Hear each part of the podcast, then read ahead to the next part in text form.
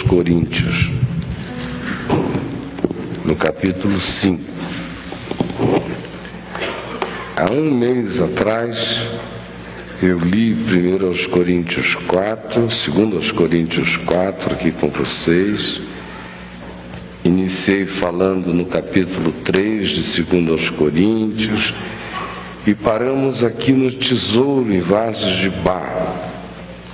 No domingo seguinte, eu falei sobre o segredo do tesouro em vasos de barro, que está aqui no capítulo 4, do verso 15 ao 18, atentando não nas coisas que se veem, mas nas que se não veem, porque as que se veem são temporais e as que se não veem são eternas. No domingo passado, não aqui, porque nós não nos reunimos aqui, mas lá na tenda, é, quem estava na tenda domingo passado, só para eu ter uma ideia? Quem assistiu pela VIVTV? Não estava lá, mas assistiu. Certo. Então tem metade que assistiu e metade que não assistiu, nem de modo direto nem indireto. Então, no domingo passado, lá na tenda, eu dei prosseguimento e falei do verso 5 para frente, que é o que eu quero ler outra vez, embora a nossa ênfase hoje seja outra, ainda na continuidade do que estamos dizendo. Sabemos que se a nossa casa terrestre deste tabernáculo se desfizer, temos da parte de Deus um edifício, casa feita não por mãos, eterna nos céus. E por isso, neste tabernáculo gememos, aspirando por sermos revestidos da nossa habitação celestial, se todavia formos encontrados vestidos e não nus.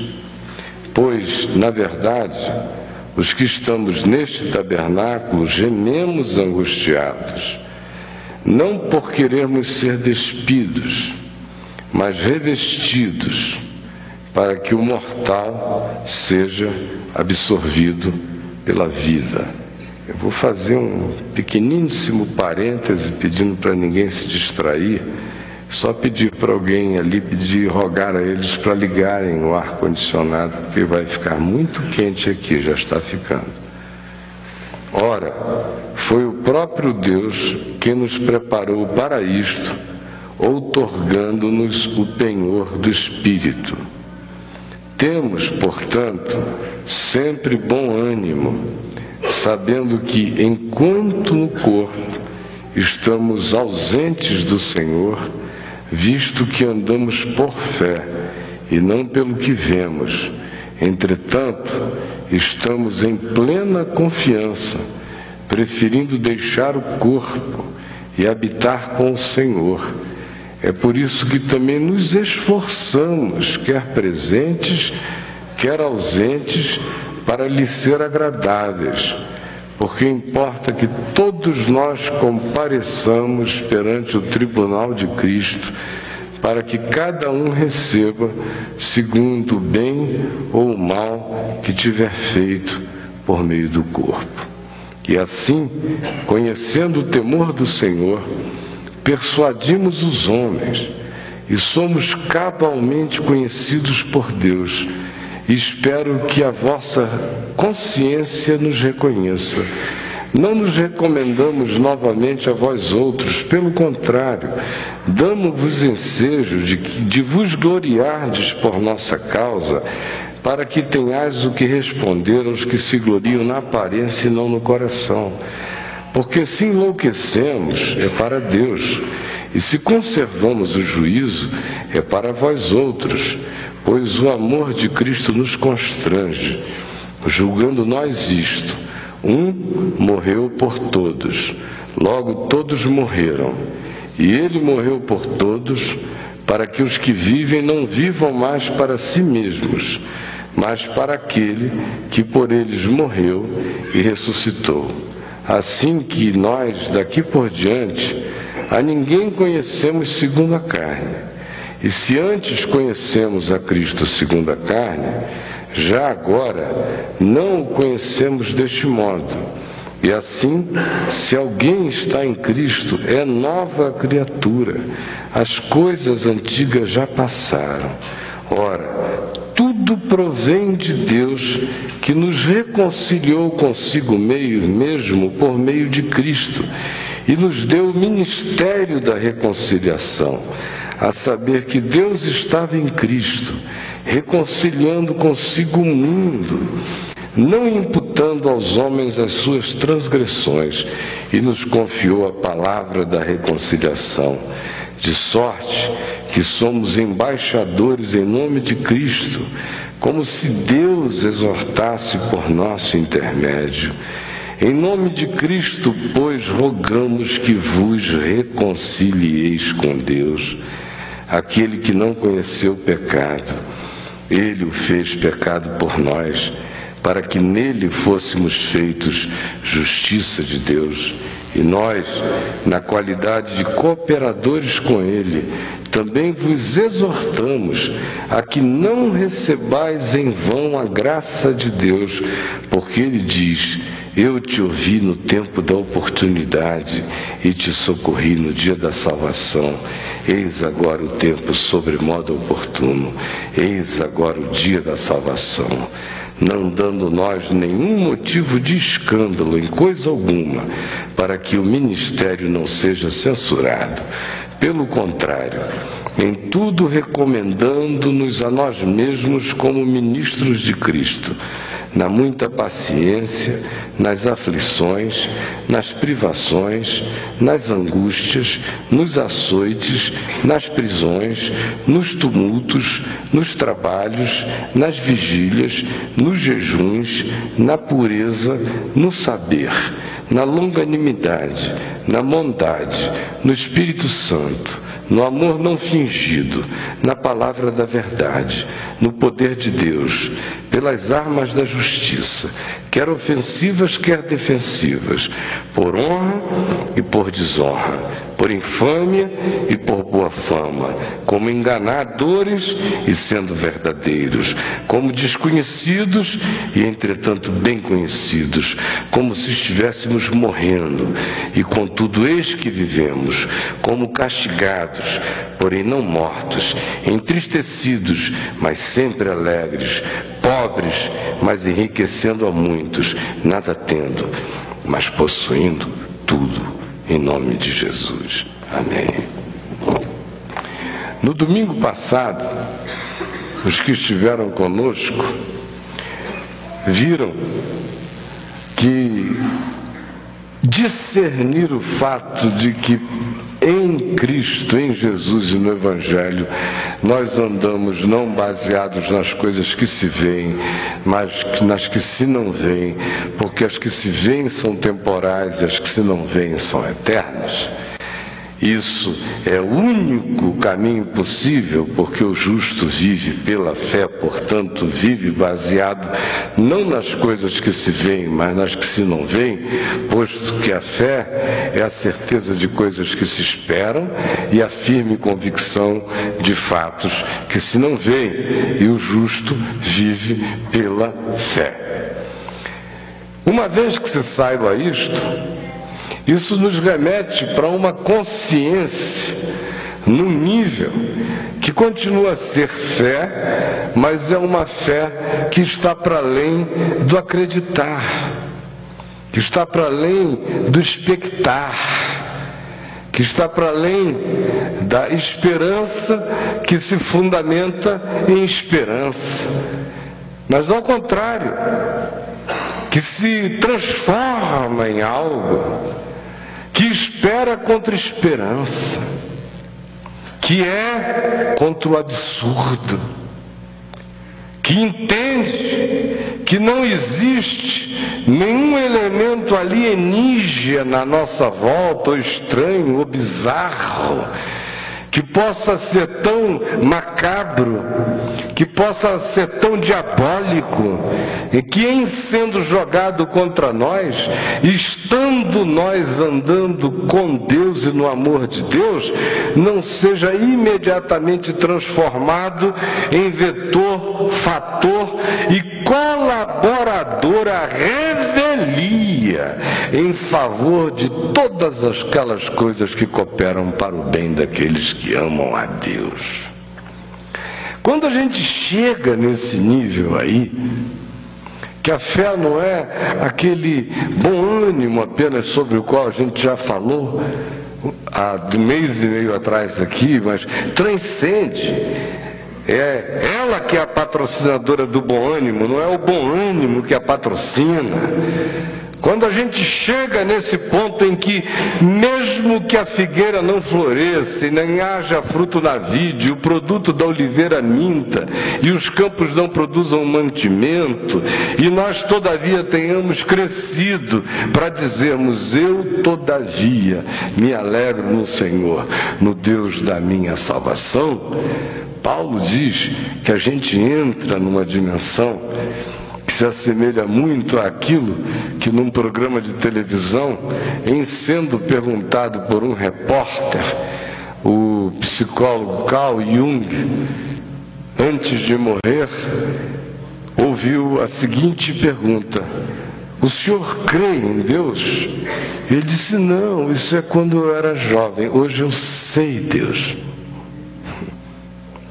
Hoje eu sei Deus. Não que ele dissesse que tinha sabido Deus com a mente. Sei Deus no único sentido e na única perspectiva que Paulo descreve: mergulhar nele. Sabemos. Não porque compreendemos, não porque geramos equações, não porque sistematizamos, não porque encapsulamos, não porque estudamos Deus, mas porque fomos invadidos pela revelação e aprovamos na nossa finita infinitude. Nós, que na nossa finitude não podemos suportar a Deus, recebemos de Deus a eternidade, num mistério extraordinário onde o finito está habitado pelo infinito. E aí eu, que vivo com todas as sensorialidades da minha finitude e que por ela não posso compreender, por ela não posso entender, por ela já estou ultrapassado em relação ao sentido esmagador da vida. No entanto, não estou preso ao condicionamento das compreensões, porque vivendo pela fé, eu entendo tudo que eu não compreendo, eu discerno tudo que eu não entendo. Eu faço síntese que diz eu sei, até a respeito do absurdo que me transcende. Eu sei. Sabemos. Quando essa coisa eterna nos entra, nos possui e a gente copula com ela, de tal modo que é a mesma palavra que se usava no Velho Testamento para determinar o vínculo mais íntimo da cópula. Conhecer a mulher, conhecer o homem no sentido bíblico da interpenetração, é aquilo porque em João, no capítulo 15, nós somos chamados por Jesus, aquele que tem os meus mandamentos e os guarda, esse é o que me ama, e aquele que me ama, o Pai o ama amará, e eu também o amarei, e eu me manifestarei a ele, eu virei, nós viremos para ele e faremos nele morada. Eu fico prenho de Deus e não estranhe o antropomorfismo limitado da comunicação e Deus fica prenho de mim. A gente se mistura. Aí se pode dizer, sabemos. Sabemos a tal ponto que Paulo diz: estamos preferindo, se tivéssemos que preferir, deixar o corpo e habitar com o Senhor, porque por enquanto, tudo que eu sei, que eu já mergulhei, que já é meu e que já está consumado, ainda está em processo de completação em mim. Por isso, domingo passado eu disse que o mergulho nesse saber gera na consciência da gente uma percepção estilo livro do Eclesiastes na mente, só que cheia de esperança.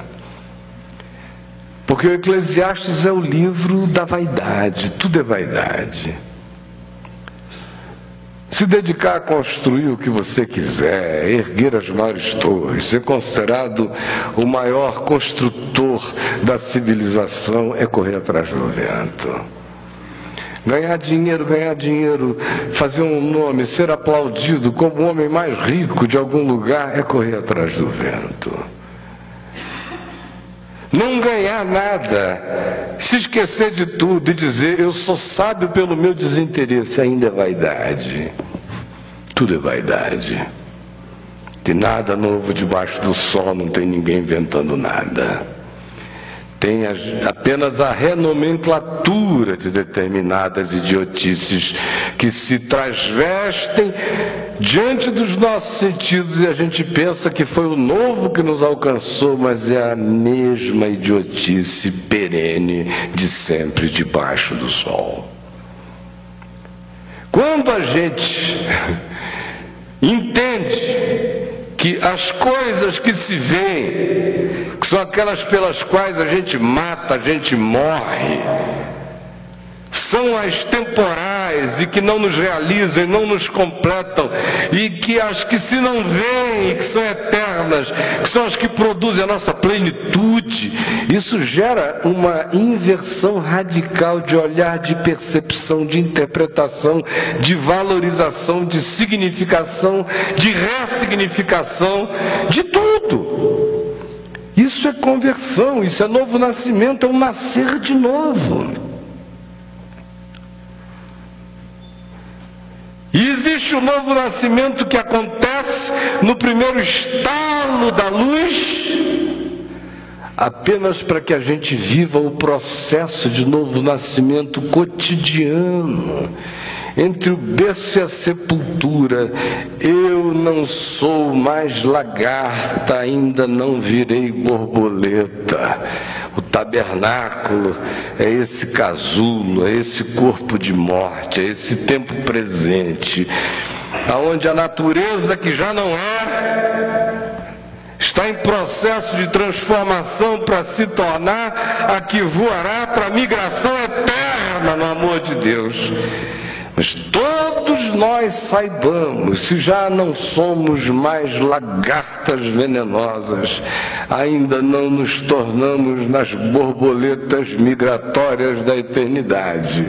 Estamos ainda aqui nas contorções e nos gemidos da transformação absurda nesse corpo de morte, de hormônios, de menopausa, de TPM, de ansiedade, de preocupação, de envelhecimento de endopausa, de impotência, de afliceta, de susto hormonal por subtezas desejosas, ou assexualidades, ou tendências estranhas, ou pulsões desejosas, ou carências inexplicáveis.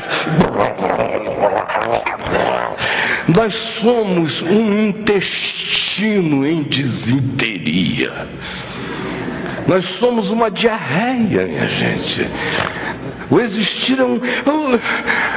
dói.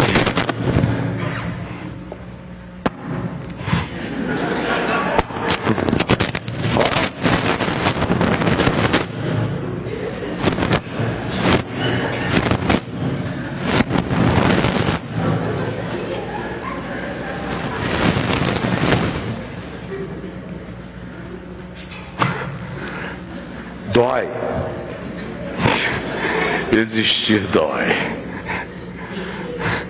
Eu falei em diarreia, viu um fenômeno eletrônico.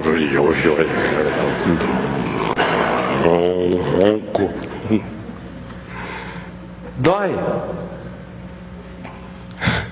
E Paulo diz: sabemos se a nossa casa se desfizer, nós temos um edifício, nós vamos transcender. A gente já sabe que isso aqui é só o caminho do casulo. O que é ainda não se manifestou. Eu sei que eu não sou o que deixei, para lá não voltarei na graça de Deus e ainda não me tornei o que sei que em Jesus já sou, já vejo, já sei quem eu sou, na medida em que a face de Cristo vai se tornando nítida para mim todo dia, eu vejo a minha na dele, porque é na direção de ficar como Ele que eu estou andando. Enquanto isso, no entanto, nós estamos aqui no processo do casulo, da dor, dos gemidos, das contorções. E Paulo diz que essa compreensão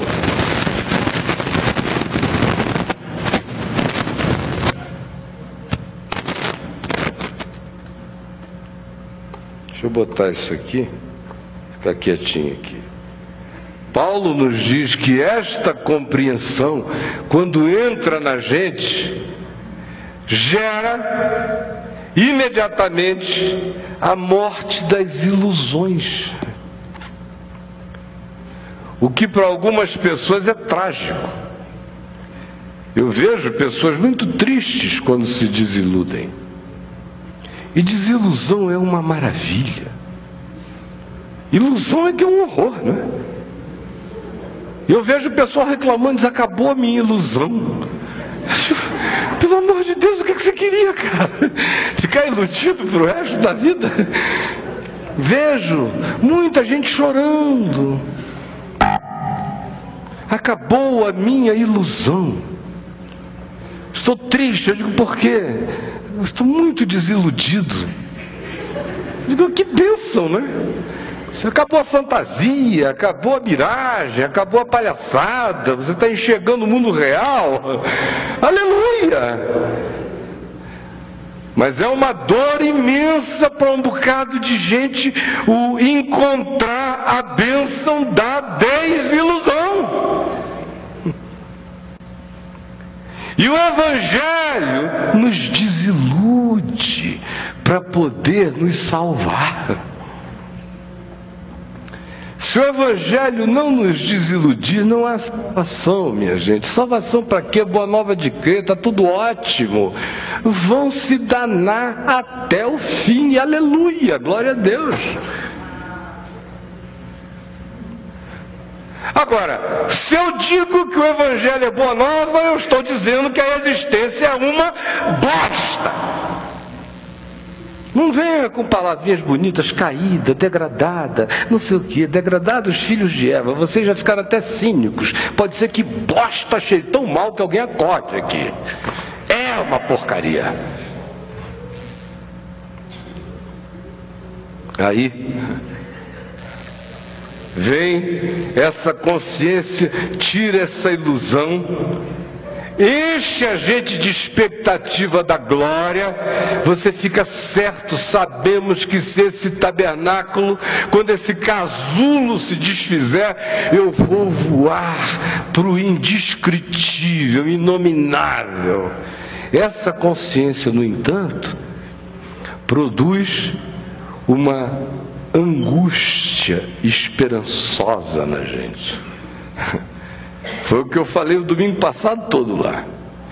É aquela angústia que espera por ser absorvida pela vida. Como Paulo diz, nós, agora que estamos neste tabernáculo, ainda que tendo essa consciência, gememos angustiado, aspirando ser revestidos pela vida.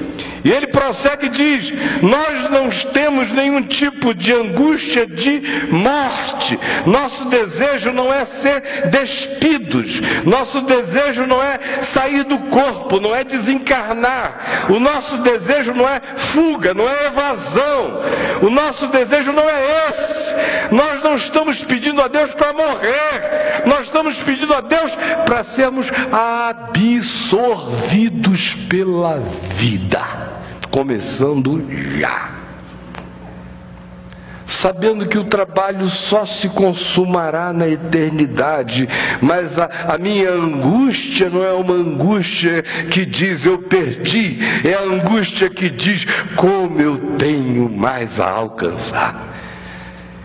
É o gemido de quem olha em volta e vê a banalidade da existência e sente a dor de enxergar a cegueira do caminho coletivo, na mesma medida em que você olha e sabe do significado da sua vocação eterna, do seu chamado em glória, que não é só esperança da esperança, é mais do que esperança, é um fato já provado por você nas experiências da vida, no espigão da fé que vai botando raízes eternas em nós de tal modo que não sobra mais ilusão quando você fica cheio da visão da glória, ao mesmo tempo em que surge um tensionamento. Eu começo a experimentar a angústia das expectações das coisas melhores.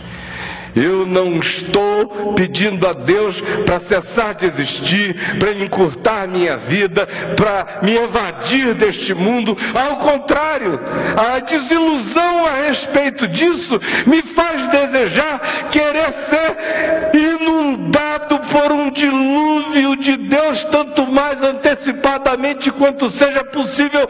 Eu anelo por ser revestido pela vida. Aí Paulo prossegue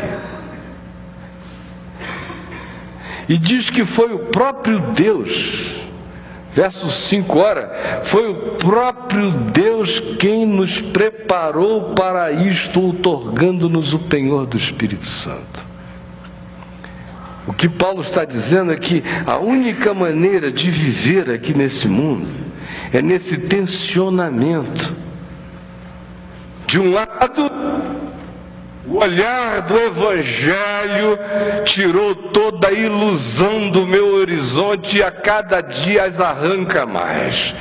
Na mesma medida em que me chafurda da esperança da glória, me atola de um saber consciente em fé acerca da eternidade, algo que me liberta absolutamente, dia a dia e crescentemente acerca de muitas coisas na mesma medida em que me põe também essa gravidade, me faz um ser gemente, não por querer desistir da vida, mas por querer ser absorvido por ela, mais e mais tal modo que eu tenho que existir aqui neste tabernáculo, nesta era do casulo, do gemido entre a lagarta que fui e o ser que me tornarei, nesse tempo de metamorfoses. Eu tenho que entender que foi o próprio Deus que me fez para viver essa experiência extraordinariamente ambivalente de sentir a dor da felicidade, de ser esmagado pela consciência da banalidade desse mundo e ao mesmo tempo tragado pela esperança certa da glória de Deus. É um olhar que me deixa ver a loucura e a idiotice do que me cerca, ao mesmo tempo em que não tira de mim nenhuma esperança, ao contrário, só me dá a esperança possível, porque me salva das esperanças ilusivas e me põe na direção da que vale e que é contínua. E aí o que se diz é: ora, foi o próprio Deus quem nos preparou para viver assim. Essa é a única maneira de viver com saúde, com equilíbrio, sem que isso seja o ópio do povo, senão seria a glória alienante de Deus para nós e nem tampouco sem que seja a existência que se perde da visão eterna e quer encontrar o seu significado apenas no horizonte relativo e imediato, fazendo com que em nós se cumpra o que Paulo disse que se cumpriria no coração de todo discípulo que perde a alegria de entender que ele já não é a lagarta, não virou a borboleta migratória da eternidade, mas ele está privilégio da metamorfose, da transformação, da angústia expectante, que não pede para ser dissolvido, pede para ser absorvido. Não pede para morrer, pede para viver e entende que vida não é uma agenda, vida é um mergulho, é um casamento, é um encontro, é uma interpenetração, é ser traspassado por Deus e é traspassar a Deus, é ficar grávido de Deus e engravidar a Deus de nós, é nos engendrarmos nele porque ele se engendra em nós. Aí sabemos e quando sabemos, nós começamos a entender até os movimentos de culpa, de reflexão, de autopercepção, de tristeza, ou de frustração ou de revelação da nossa ambiguidade, ou da nossa ambivalência, ou dores, ou machucaduras, ou decepções, ou renovações de desilusões. Todas essas coisas passam a ser processadas de um outro modo quando a gente entende que foi o próprio Espírito Santo quem nos preparou para vivermos a convulsão desse estado da era do casulo. Geme, eu não vejo. Imagine agora aquela lagarta que foi ganhando casca, casulo, caixão, crisálida. E você vê o que acontece ali dentro. É um tabernáculo temporário, passageiro, mas é agitado. Convulsões e mais convulsões. Ninguém acredita o que está acontecendo ali. Quem olha de fora não imagina. Quem só lembra da lagarta e vê apenas o caixão, vê apenas o tabernáculo, vê apenas o casulo, vê apenas a epilepsia invisível, a fibrilação, o tremor, não pode imaginar que vai chegar uma hora em que aquela casca vai abrir e vai sair um anjo ali de dentro. Um anjo. Eu estou vivendo esse tempo e você também. Tem gente novinha aqui que entrou no casulo consciente há pouco tempo. Tem outros que já estribucharam muito no casulo. Meu pai, antes de falecer, uns dez anos mais ou menos, depois que ele teve aquela experiência de arrebatamento espiritual, e ele disse que foi levado ao mesmo lugar que Paulo foi, ficou meses para conseguir contar a história, não conseguia, chorava. Até quando ele conseguiu me contar, eu disse, pai, o que, que houve? E ele só me disse, meu filho, o nosso amado irmão Paulo estava enganado. Aí eu falei, o que, pai? É, segundo aos Coríntios 12, lá no paraíso, eu fui chorava. Ele estava enganado. Mas por que, pai, que ele estava enganado? Porque ele disse que não é lícito aos homens referir, e é, filho só é irreferível, filho, é irreferível, não tem códigos. Falar é pecar contra a percepção. Não tem nem o que dizer, não tem o que comparar. Aí, logo depois disso, a Adriana lembra. Os últimos anos todos, como a gente chegava lá, ou ele falava comigo ao telefone, ele quase nunca terminava uma conversa sem dizer assim: Meu filho, seu paizinho está sentindo uma coceirinha por aqui nas costas, está aumentando a minha coceira. Ai, que coceirinha. Aí você dizia: O que, que é, pai? Quer que eu coce? Não, meu filho, são as asinhas. São as asinhas. Estão saindo as asinhas. Quando elas vão saindo, dá uma coceirinha vai dando aquela coceirinha, tem asinha saindo aqui todo dia. Eu só fico sentindo as asinhas. o tempo foi passando, chegou um dia que ele falou: as asas estão todas prontas, eu só estou esperando. Fulano de tal ficar um pouquinho mais calmo, não sei o que, tal, tal, porque a asa está pronta.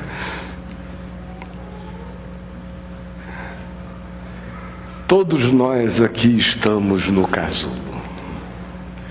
E foi Deus que nos preparou para isto. Senão não sai o ser voante, não sai o migrador da eternidade. Se eu não viver a convulsão desse tempo. Paulo diz que quando a gente entende isso, uma coisa acontece imediatamente. Acaba essa história de céu e acaba essa história de terra. Acaba essa história de estar com o Senhor ou não estar com o Senhor. Paulo diz: quando a gente entende isso, você vive com o Senhor. Porque se vivemos para o Senhor, vivemos, se morremos para o Senhor, morremos, quer pois vivamos ou morramos, nós somos do Senhor. A outra coisa que ele diz é que quando isto acontece, é claro que o coração desenvolve uma preferência natural por partir e estar com Cristo, mas isso nunca é uma obsessão do ser.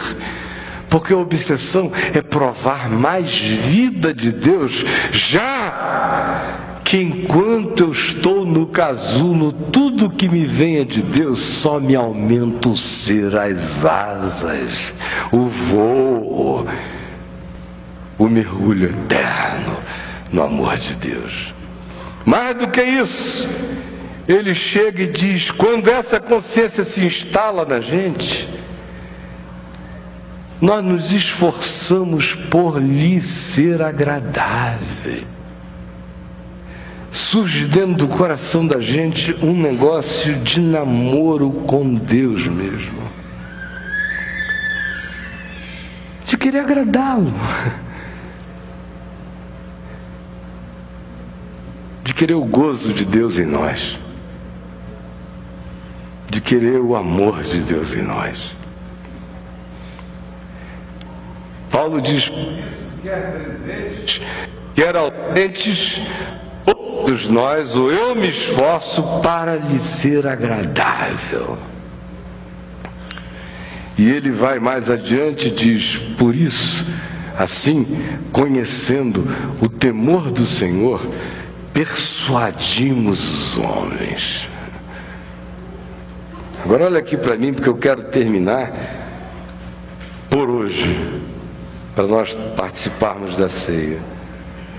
Ele diz: conhecendo essas coisas, sabendo disto, a morte acaba, o tabernáculo terrestre eu não o tenho como permanente, ele é passageiro, está acabando mesmo. As coisas que aqui acontecem têm o seu maior valor, não na sua própria dimensionalidade, mas naquilo que produzem em mim para a dimensão eterna. As ilusões acabam, há uma inversão de interpretação de significados na vida. O espírito passa a ter o privilégio do pão da vida, ao invés de vivermos o dia inteiro para as coisas passageiras ou para as cisternas rotas que não descedentam permanentemente nenhuma das nossas sedes. E aí a desilusão vai se entupindo de glória e de alegria no Senhor e a gente vai sendo tomado por essa dor salvadora que faz parte do gemido da contorção do casulo, que não é um gemido de quem deseja e sente saudade dos dias da lagarta, mas quem quer ser absorvido pela vida, pelo voo, pela vocação, pela eternidade. Aí o próximo passo é compreender que as contorções da presente ordem de coisas fazem parte desse trabalho do Espírito em mim, produzindo ser voante, para além de mim, para além de tudo. Mas uma vez que isso entre para valer em mim, eu já não sou mais um ser nem do céu e nem da terra, eu sou um ser de Deus. Já não tem mais nada a ver com ir para o céu ou não ir para o céu. O céu deixa de ser um assunto, a terra deixa de ser um assunto. Deus é minha vida. Se vivemos, para Ele vivemos. Se morremos, não morremos, nele estaremos. Acabou a história, nós somos dele. Aí surge, por último, hoje, aqui, porque a viagem continua, um elemento sem o qual a vida não ganha significação nem completude histórica. Paulo diz: sabendo disso, nós persuadimos os homens. É simplesmente inconcebível alguém dizer que crê nisso, que sabe nisso, que essa é boa nova, que isto é verdade, mesmo e para sempre, e viver com isso assim, como agente secreto. Isso é a glória de Deus, é uma maravilha. Legal. Boa, né? Beleza, Jesus. Hum. Que bom. Deixa para lá, né? Faz tudo. Para que apressar as coisas? Tem tanta coisa para eu conhecer ainda nesse mundo. Eu não fui à China. Não conheço Madagascar. Aí começa. Um monte de coisas que eu não fiz, não fiz. Se eu passar pela vida sem as fazer, meu Deus, eu não seria um ser humano completo. Está chamando Jesus de quem? O ser humano histórico Jesus foi ao Egito fugido e nem viu porque era criança. Voltou de lá e não soube como era, nem tem lembrança das pirâmides. Você viu as pirâmides de Keops, Kefra e Miquerinos? Ele ia ter que dizer, antes que Abraão existisse, eu vi. Porque com os olhos humanos dele, espaço temporal, não, não, fui lá pequenininho, não vi nada. Viu as esfinge? Ah, é, não. Onde é que o senhor foi fora do país? Ah, aqui numa cidadezinha chamada Gadara. Tinha um maluco, um gadareno. Aproveitou as termas? Não, me expulsaram. Voltei rapidinho para Galiléia. E outra viagem internacional que o senhor fez? Ah, eu fui à região ali, Ciro Finícia, descansar, não consegui. Tinha uma mãe doida lá com a filha endemoniada, bateu na porta, arrombou a porta, eu tive que atender a mulher, libertar o demônio e ir embora trabalhar. São as minhas duas viagens internacionais. É. Adulto. Aquela de infância que eu não vi. Olha só como Jesus viajou. Ai, frustrado, não conheceu as termas de César, ai, nem de Tibérios Augustos. Panacas, panacas. Aqui vos chamarei, senão panacas. Pelo amor de Deus. Aí o cara vem dizer que querendo evangelho, mas está frustrado que não foi ainda à Índia. Ai, não subi na Torre Eiffel, não posso morrer sem subir na Torre Eiffel. Ai, Jesus, não me leva para a glória antes de subir na Torre Eiffel. Ai. Você não dá vontade de espancar, que eu vou dizer. Você tem que dizer, Senhor, me segura, me segura, me segura, que eu não aguento mais. Ah, até quando?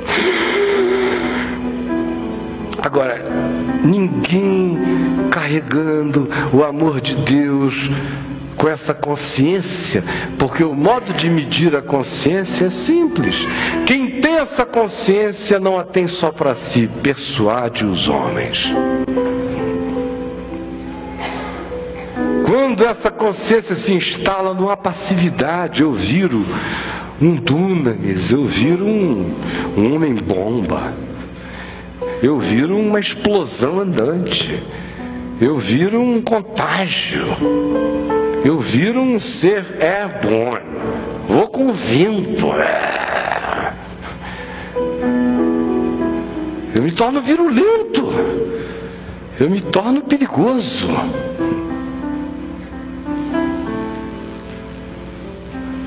A eternidade tem que nos tornar seres perigosos na terra. A glória de Deus tem que nos enlouquecer o suficiente no planeta para irmos nos tornando os seres dos quais o mundo não era digno. Só tem evangelho em mim, glória de Deus em mim, salvação que vale a pena em mim, eternidade sendo chocada em mim quando o resultado disso me faz dizer: eu sei. Eu sei que se isso aqui se desfizer, não estou perdendo nada. Eu não sou um ser desse momento. Eu estou neste momento, eu sou eterno. Eu sei o que eu tenho, eu sei para onde eu vou, eu sei minha vocação. Eu habito a relatividade possuído pelo absoluto de Deus não carrego mais ilusões, eu quero verdade. E enquanto isso, eu sei que quem alcança essa percepção olhando para esse mundo de morte, geme, mas não geme a morte dos os gemidos dos desesperançados, geme os gemidos dos expectantes, não o gemido dos que desistem e que querem se desvestir se largar. Ao contrário, é o gemido dos que querem se vestir, serem revestidos e absorvidos pela vida. E foi o Espírito de Deus que me preparou para viver nessa tensão. Entre a observação cruenta e desiludida do meu horizonte, animado pela alegria eterna da minha vocação, andando entre a banalidade do tempo o significado da eternidade que me habita, cheio do Espírito Santo nem esperando o céu e nem me iludindo com a terra, dizendo: Seja feita a tua vontade, assim na terra como no céu. E eu sou o agente dessa graça, porque eu sei. Sei aqui, está em mim, já estou habitado pelo eterno. E porque eu sei, eu não sei só para mim. Eu persuado os homens. Olha, era sinceramente muito mais fácil essa altura do campeonato, com os netinhos chegando, depois da gente já ter se esfolado vida fora pregando o evangelho, ficar bem quieto, vendo os bichinhos crescerem, animando os nossos filhos, comendo um pãozinho bem simplesinho em casa, num cantinho qualquer e pronto. Mas vocês fiquem vivos para ver. Eu não sei como é que eu vou morrer. Pode ser que eu morra assim de um ataque cardíaco fulminante. Pá! Mas se eu morrer devagar, vocês vão me ver morrer devagar, pregando, devagarzinho, enquanto eu tiver fôlego até o final. Porque eu estou aqui neste mundo para persuadir os homens. Porque eu sou um embaixador de Deus Quem sabe isso não sabe para saber, só por saber.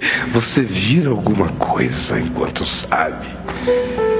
Um persuadidor de homens, um embaixador de Deus no mundo, julgando eu isto ele morreu por todos, logo todos morreram, e ele me tornou ministro dessa reconciliação, de modo que eu estou aqui, como disse Paulo, rogando aos homens que se reconciliem com Deus, porque já está tudo feito unilateralmente, só falta você querer. Então olha aqui para mim, é uma porcariazinha esse cara. Mas esse bichinho que está aqui sabe, não tem medo de morrer, nem de morte, nem de inferno, nem de morrer sem dor, nem com dor, nem com pouca dor, nem com muita dor, nem sem dor nenhuma. Tanto faz, faz tempo que tanto faz, cada dia mais tanto faz, e quanto mais tanto faz, mais vontade dá embora preferindo a eternidade, mais vontade dá de ficar na terra e persuadir os homens e viver como embaixador de Deus. E você está pensando que isso é uma vocação especial de alguns? Essa é a minha salvação e a sua também, para a gente não cair na banalização de existir. Quem diz eu sei, faz. Quem diz eu sei, persuade os homens. Olha para si e diz: A minha suficiência não vem de mim, vem de Deus porque Deus estava em Cristo unilateralmente reconciliando o mundo consigo mesmo. Me amou sendo eu pecador alienado. Cordeiro foi molado por mim antes de haver mundo, criação, átomo, qualquer ente. Tudo provém de Deus. E ele me alcançou e me apaixonou e me seduziu, e eu seduzido fiquei. E hoje eu sei Hoje eu sei, cada dia mais eu sei. E quanto mais eu sei para mim, mais eu quero persuadir o mundo. Quanto mais eu sei para mim, mais eu sei que eu sou um embaixador não um ministro de honra, mas um ministro que caminha em desonra muitas vezes, sob calúnia muitas vezes, sob repreensão de olhares que não compreendam dezenas de vezes. Mas não importa. O vaso é de barro, o tesouro é eterno. E eu não tenho como saber o que eu sei sem viver para persuadir os homens. Esse é o significado da minha e da sua também. Agregue o que você quiser a mais de significado, mas nenhum outro significado o plenificará, sem que você se plenifique primordialmente neste, e os demais serão acrescentados. Isso é buscar, isso é viver em primeiro lugar o reino de Deus e a sua justiça. E é mergulhar neste amor e aceitar ser ministro dessa graça. E tudo mais chega, chega, chega. Eu não peço e vem. Até os maus tratos me melhoram. As tramas me enobrecem as armadilhas me coroam, os esquemas me simplificam.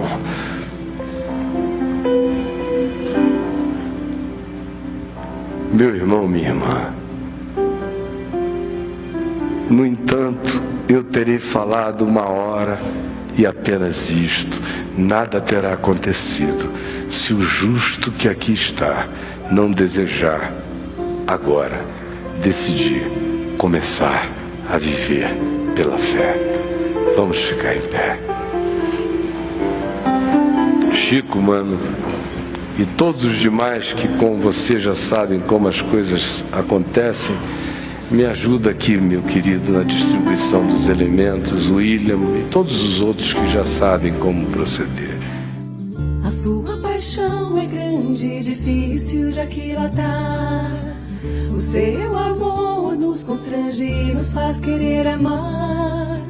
Mas palavras são tão pobres para falar de rico dom que encheu os nossos odres de incomparável vinho bom.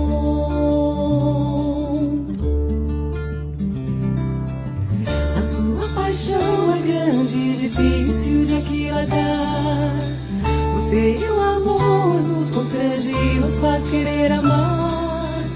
Mas palavras são tão pobres pra falar de que encheu os nossos olhos de incomparável vinho bom. Não encontrou-se expressão o suficientemente forte. Não encontrou-se expressão o suficientemente forte. Capaz de explicar a inundação que embebeu de tal sorte a tornar hidrófilo coração. Na noite em que foi traído, o Senhor Jesus tomou um pão, o partiu e o deu aos seus discípulos, dizendo-lhes: Isto é o meu corpo. Todas as vezes que o comerdes, fazei isto em memória de mim. Por semelhante modo, depois de haver ceado, ele tomou também um cálice e o deu aos seus discípulos, dizendo-lhes: Este cálice é a nova aliança no meu sangue. Todas as vezes que o beberdes, Fazei isto em memória de mim. Agora, em nome de Jesus, não como um rito, nem como uma magia, mas pela fé, eu ofereço a você como embaixador do Evangelho da Graça esse pão, o pão eterno, que não é o da padaria, é o pão da palavra. Quando comer este pão, coma com a degustação espiritual de quem diz: Eu estou me alimentando do pão do céu ainda que este meu tabernáculo pereça, o pão da vida me dá subsistência para a vida eterna. Coma do pão do edifício eterno. Coma já neste tabernáculo o alimento do céu. Em nome de Jesus, coma.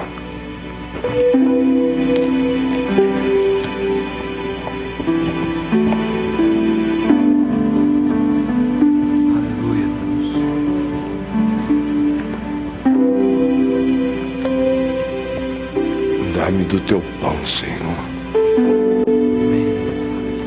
Da tua vida. Aquela alegria que existe até quando eu sou luz, que ela se renova em mim. Que aquela confiança que me faz crer que não, não perderei nunca nada porque eu já fui achado. Me alimenta com esse pão.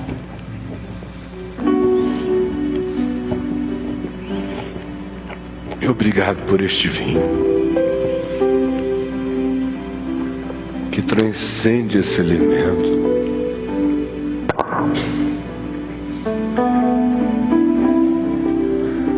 Lava os meus pecados, não neste cálice, mas no sangue eterno do Cordeiro, do Cordeiro.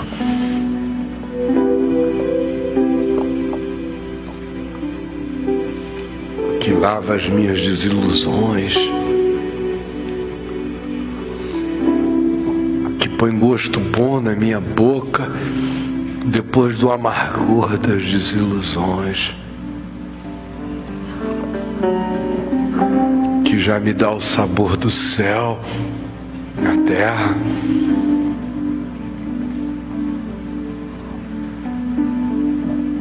Que me dá a certeza de que foi o próprio Deus que me preparou para ser salvo enquanto ando gemendo de esperança, querendo ser absorvido pela vida eu bebo o cálice da vida que é.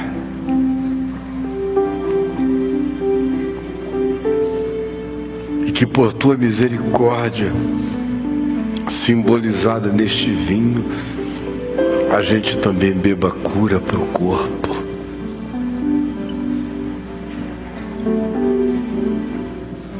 Cura para a alma ferida, magoada, machucada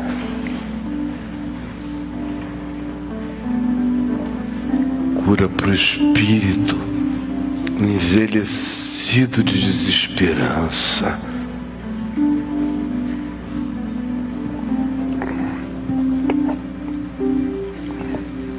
Levanta, ó tu que dormes, ergue-te de entre os mortos.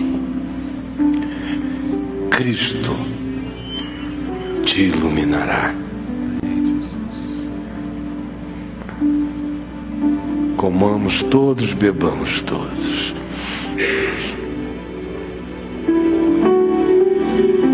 Repita comigo, Senhor Jesus. Senhor Jesus. Abençoa. Abençoa. O meu irmão. Meu irmão. A minha irmã. A minha irmã. Em quem eu toco. E obrigado por aquele que me toca. Aquele que Pede por mim. Que nós nos abençoemos. Que não seja só com as mãos, seja um desejo de fé do nosso espírito. Abençoa cada um aqui. Que nós todos façamos uma rede de graça, de amor. de bênção. Que a bênção de um alcance a todos. Que a bênção de todos alcance cada um. Que a tua bênção seja sobre nós, desde agora e para sempre. Em nome de Jesus. Amém e amém